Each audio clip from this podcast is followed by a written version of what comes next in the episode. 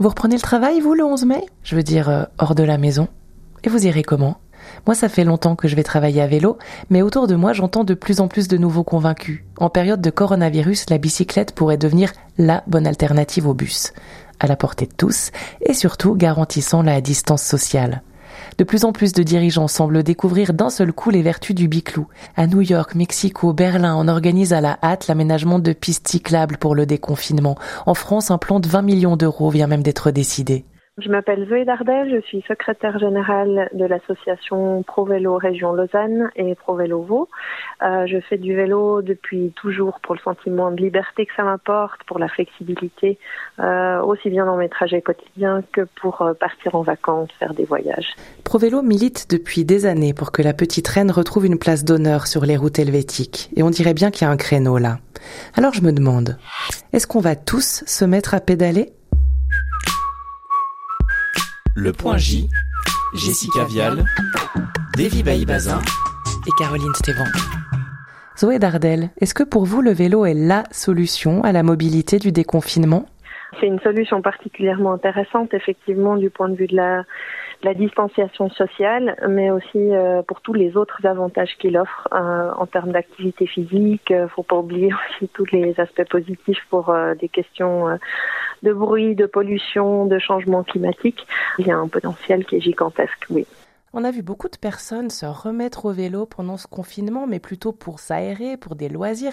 Est-ce que c'est un bon signe selon vous pour la suite justement? Oui, c'est un bon signe parce que peut-être qu'on n'a pas ressorti son vélo depuis longtemps. En général, il y a beaucoup de loisirs en concurrence et euh, c'est l'occasion, en fait, euh, en allant se promener peut-être autour de chez soi, de redécouvrir la sensation de pédaler.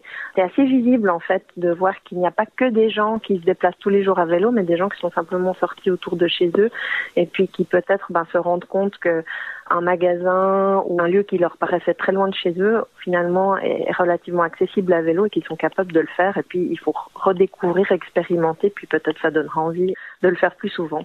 Certaines villes ont commencé à s'équiper un peu à la hâte en aménageant des pistes cyclables provisoires. Est-ce qu'en Suisse, on a des exemples également?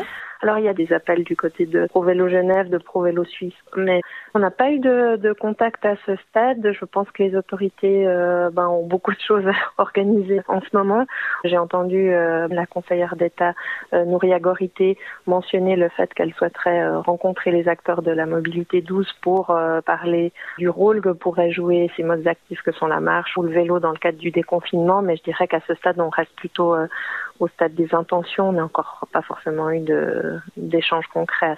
Alors, le Conseil d'État Genevois vient quand même de se déclarer euh, favorable à des aménagements entre la gare des Eaux Vives, celle de Cornavin et Unimail notamment. Zoé Dardel, les aménagements temporaires à l'étranger sont des pistes cyclables prises sur la route, séparées par des sortes de plots. Est-ce que c'est ce que vous imaginez pour la Suisse? Alors il y a différentes choses qu'on peut faire. Effectivement, euh, on peut utiliser des aménagements temporaires pour euh, élargir des aménagements cyclables existants. On peut, disons, remanier des aménagements. Par exemple, chez nous, on a des trottoirs euh, mixtes vélo-piétons. Donc, euh, on pourrait imaginer, par exemple, plutôt que de, de, serrer tout le monde sur un trottoir, peut-être de retrouver de l'espace en mettant les vélos euh, sur la route. Par exemple, en remaniant le stationnement ou en remaniant des voies de circulation, des présélections, des voies bus. Disons, il y a différents types d'adaptations qu'on peut faire, soit des aménagements on va dire, temporaire pour pouvoir donner plus d'espace à tout le monde dans l'espace public et, maintenir les distances euh, sociales. Euh, ces aménagements temporaires, bien sûr, ils font aussi euh, réfléchir à, plus long terme, sachant que ben, toutes les villes ont des enjeux pour améliorer la qualité de vie en ville et puis donner de l'espace aux piétons, aux vélos, aux modes actifs et puis réduire la pression puis les nuisances, disons, qui sont liées au trafic. Donc ça veut dire qu'en tous les cas, cet espace, il doit se prendre sur les voitures, c'est ça? Alors, dans les centres-villes, le confinement a montré que quand on voit ces rues vides, on se rend compte qu'il y a des très grandes surfaces qui sont dédiées au trafic motorisé, au stationnement, et puis euh, que parfois on a des trottoirs qui sont assez petits par rapport à ces surfaces qui sont euh, dévolues à ces autres modes. Donc, euh, je dirais que dans les centres-villes où on essaye d'apaiser le trafic et puis on essaye d'avoir une meilleure qualité de vie, bah, c'est sûr que c'est principalement du côté des modes motorisés que ça risque de se L'histoire du vélo s'est toujours développée en réaction aux autres moyens de transport. C'est ce que démontre en tout cas Frédéric Errand, économiste et urbaniste, dans son passionnant ouvrage Le retour de la bicyclette, une histoire des déplacements urbains en Europe de 1817 à 2050. On y apprend que le vélo a été inventé cette fameuse année sans été, en 1816, alors que les chevaux mouraient par milliers, faute de fourrage, et que l'on cherchait le moyen de les remplacer. Puis la petite reine a régné jusqu'à l'avènement automobile. Face à la voiture, elle devient le véhicule du pauvre mais reste un outil d'émancipation pour de nombreuses femmes.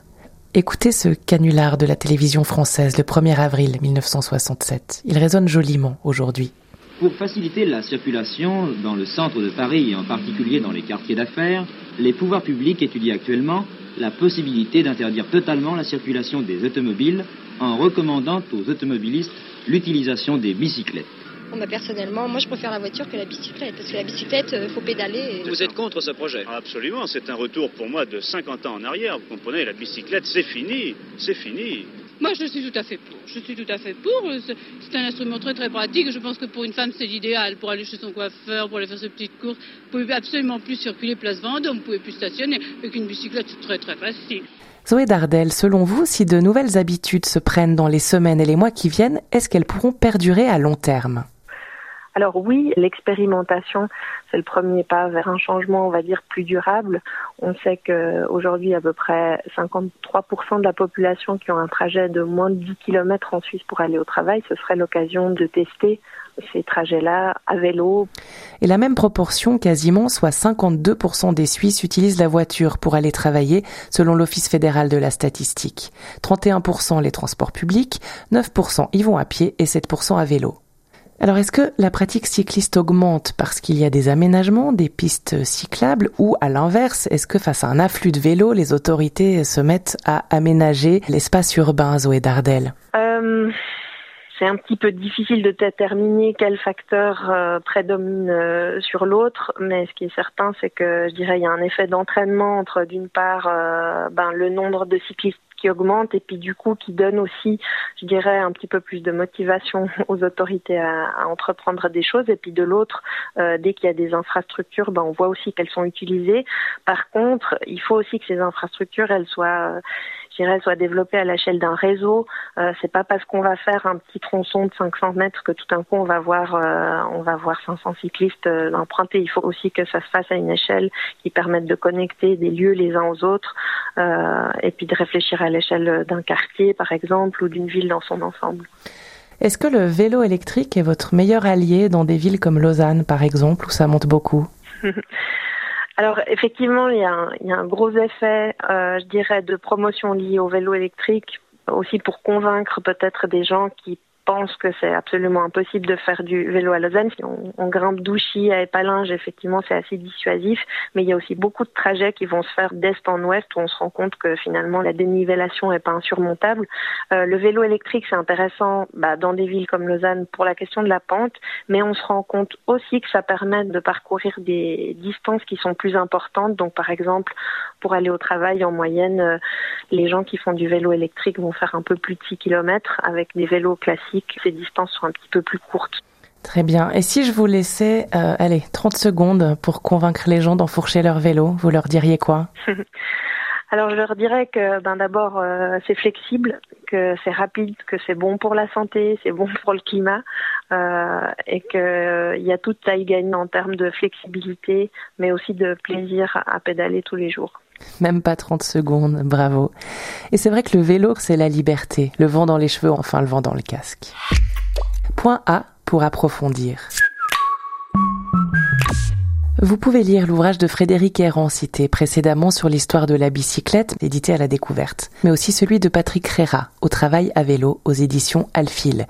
Zoé Dardel conseille encore de visionner le film Why We Cycle, un documentaire néerlandais sur la pratique du vélo, disponible en VOD avec sous-titres. ProVélo organisera des actions de promotion du vélo en septembre, les détails sur le site de l'association pro-vélo.ch. Pour vous motiver, vous pouvez aussi écouter Dans la vie, faut pédaler de Gary Greux. Dans la vie, faut pédaler. Dans la vie, faut pédaler. Dans la vie, faut pédaler. Voilà, c'était Le Point J, le podcast d'actualité de la RTS. Retrouvez-nous sur Spotify, Deezer, iTunes et Play RTS. Le Point J. Merci et à très vite.